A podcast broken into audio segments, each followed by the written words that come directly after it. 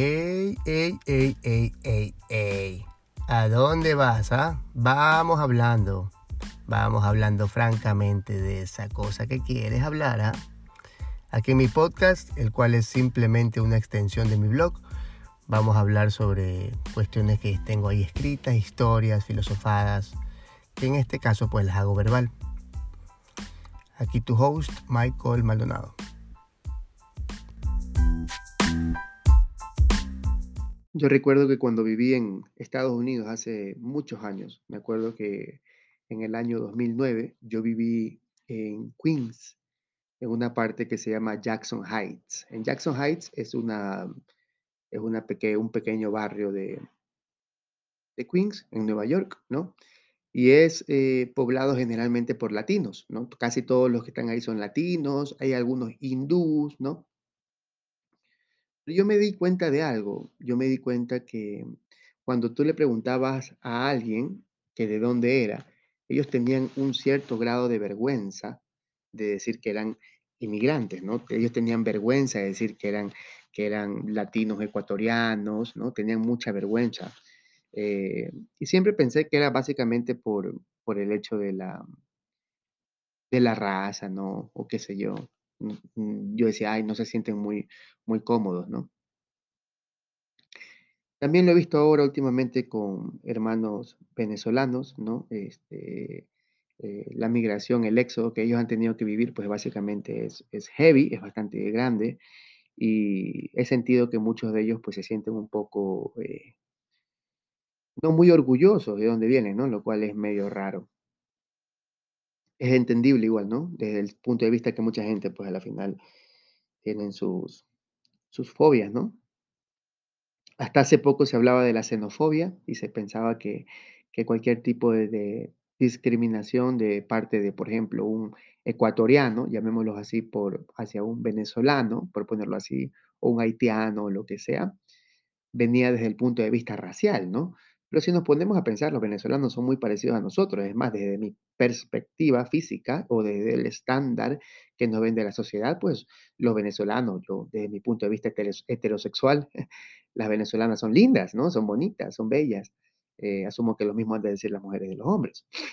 Eh, pero igual existe algún tipo de rechazo, ¿no? Entonces, ¿de qué estamos hablando? Estamos hablando de una xenofobia, que la xenofobia básicamente es ese rechazo a una raza distinta pero en este caso no, porque básicamente estamos hablando de una nacionalidad distinta, ¿no? Hay una, filósofa de apellido eh, Cortina, una, española, que básicamente ella em, trajo, introdujo este término que se llama aporafobia. Y la aporofobia es básicamente esta fobia que tenemos que pueden tener los seres humanos o que tenemos nosotros, no necesariamente hacia otra raza, sino más bien hacia la gente pobre. porque, por ejemplo, si nos ponemos a pensar el ecuatoriano o en general, la gente no es xenofóbica. Porque, por ejemplo, aquí no es que le tienen miedo a otra raza, ¿no? Si viene un, un gringo con plata, pues lo acogen bien. Si viene un dominicano con plata, lo acogen bien. Si viene un peruano con plata, lo acogen bien. Si viniera un venezolano con plata, seguramente también lo cogieran bien. El problema es que los que nos llegan acá nosotros por el éxodo venezolanos son los, los pobres, ¿no? Y a la final, nosotros no es que somos xenofóbicos, sino que a la final estamos sufriendo una porafobia, que es el miedo a la pobreza, ¿no? Es el ver a nuestro hermano pobre, ¿no? Y como vivimos en este mundo capitalista en el cual eh, le ponemos valor a las personas por, por qué tanto nos pueden a nosotros eh, servir monetariamente, pues nosotros vemos al pobre como algo que no nos sirve mucho, entonces lo discriminamos, ¿cierto? Entonces eso es lo que nosotros vivimos al diario, el día a día, y tal vez como reconocer eh, que realmente lo que nosotros tenemos no es xenofobia, sino una porafobia es distinto, ¿no? Y no solamente lo vemos en, eh, hacia, el, hacia el extranjero, sino que también lo vemos acá, ¿no? la gente margina al pobre, ¿no? Lo margina porque en cierto punto nos recuerda una parte que nosotros no queremos tener, que es la de estar necesitados, ¿no? La de tener algún tipo de necesidad eh, económica a la final, ¿no? Y eso a la final igual es excluyente, ¿no? Es excluir un poquito al hermano que tal vez no tiene eh, el recurso, ¿no?